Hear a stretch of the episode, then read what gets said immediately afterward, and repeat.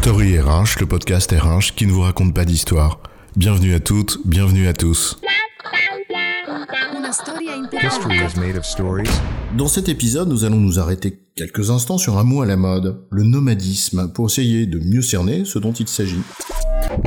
C'est fou comme les mots sont évocateurs et comme l'imaginaire qu'ils véhiculent peut changer d'un endroit à l'autre, ou d'une période à l'autre. Le nomade, fut un temps, était peut-être vu comme un vagabond, avec toutes les connotations péjoratives que certains pourraient coller, à tort, à ce mot. Oui, à tort, car c'est si bon de vagabonder, de voyager au gré des vagues sans bruit. Mais je m'égare là. Oui, le nomade véhicule aujourd'hui l'imaginaire d'un professionnel libre et hyper connecté, un créatif talentueux qui n'a pas de frontières, rompu au digital, qu'il maîtrise du bout des doigts, et qui l'emmène de spot en spot pour y trouver une bonne connexion et de bonnes vibes.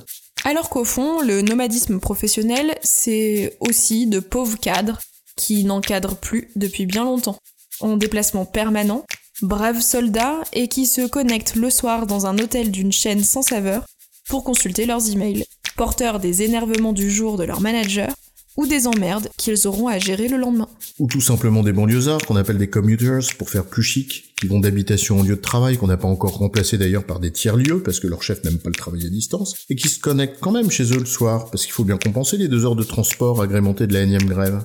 Alors le nomadisme, un mot à la puissance évocatrice si grande, un mot qui révèle parfois de grands dessins, mais qui cache aussi, parfois, de toutes petites misères.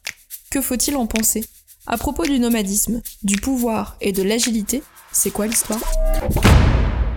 Revenons un instant sur les origines. Le nomade, c'est pas quelqu'un qui subit un déplacement que la vie lui impose. On parle pas là d'un exilé ou d'un réfugié qui n'a malheureusement rien demandé à personne et qui n'a pas eu d'autre choix que de prendre la poudre d'escampette. Oui, on parle ici de celui qui a choisi le voyage comme mode de vie, qui n'a pas d'habitation au sens fixe du terme, quelqu'un qui ne s'est pas donné un objectif de voyage matérialisé par un endroit où aller, mais quelqu'un qui voyage, quelqu'un dont le voyage est le but.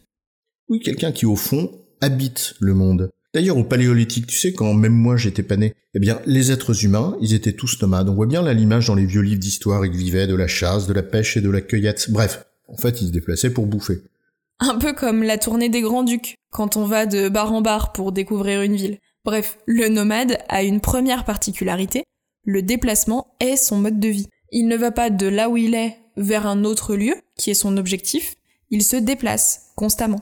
Tiens, au-delà des préjugés qu'il peut y avoir avec l'image du vagabond, et qui persiste malheureusement encore beaucoup, on en revient bien au, au vagabondage. Se déplacer sans objectif, bah, c'est une première caractéristique très intéressante du nomade.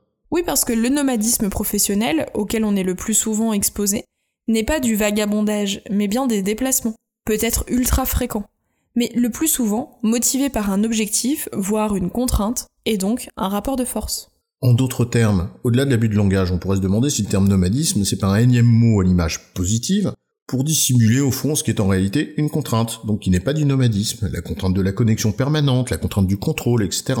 Heureusement que la crise de la Covid a assaini les déplacements professionnels, à mesure que l'on a pris conscience qu'une grande partie pouvait être évitée, et que c'était une source d'économie réelle sur de multiples plans. Alors, si on vient au, au, nomadisme au sens propre, il devrait s'agir de travailleurs, quel que soit le mode de contractualisation, salariat, freelance, etc., qui ont fait le choix libre de travailler pour une entreprise d'où ils veulent.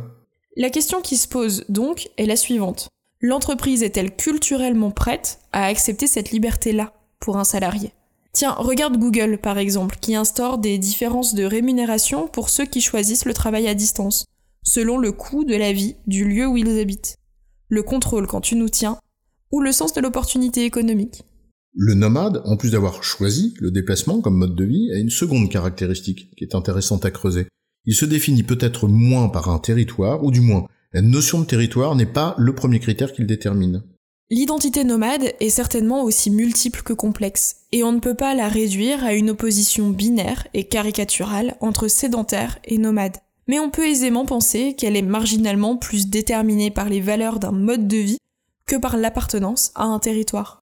En d'autres termes, on peut pas réduire l'identité nomade à son hypermobilité et à son rapport à l'espace. En revanche, on peut quand même penser que le nomade, il affirme moins son pouvoir par l'intermédiaire du contrôle d'un territoire que par d'autres biais. Or, c'est exactement ce que réclame, en substance, tout un courant managérial. Se débarrasser de la culture du territoire et du petit chef. Cela renvoie d'ailleurs à une autre notion, celle du contrôle.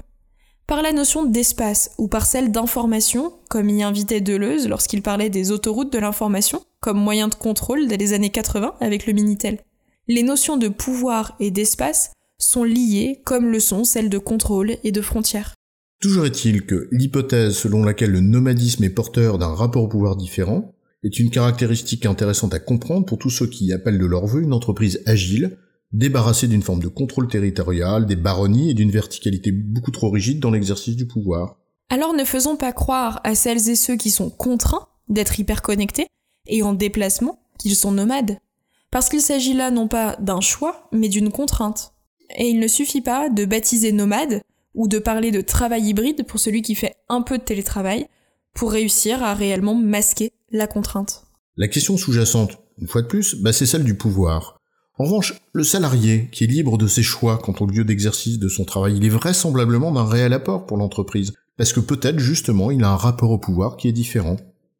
En résumé, comprendre le nomadisme ne se limite pas à l'opposition binaire, sédentaire et nomade. Mais pour que le parallèle avec la vie de l'entreprise soit fécond, il convient de comprendre deux caractéristiques plus développées chez ceux qu'on peut qualifier de nomades. 1. Le déplacement est un mode de vie choisi et non contraint. 2. Leur rapport au pouvoir est par nature moins structuré par la notion de territoire. J'ai bon, chef? Oui, tu as bon, mais on va pas en faire toute une histoire. Story RH, le podcast RH qui ne vous raconte pas d'histoire. Retrouvez tous les épisodes sur storyrh.fr.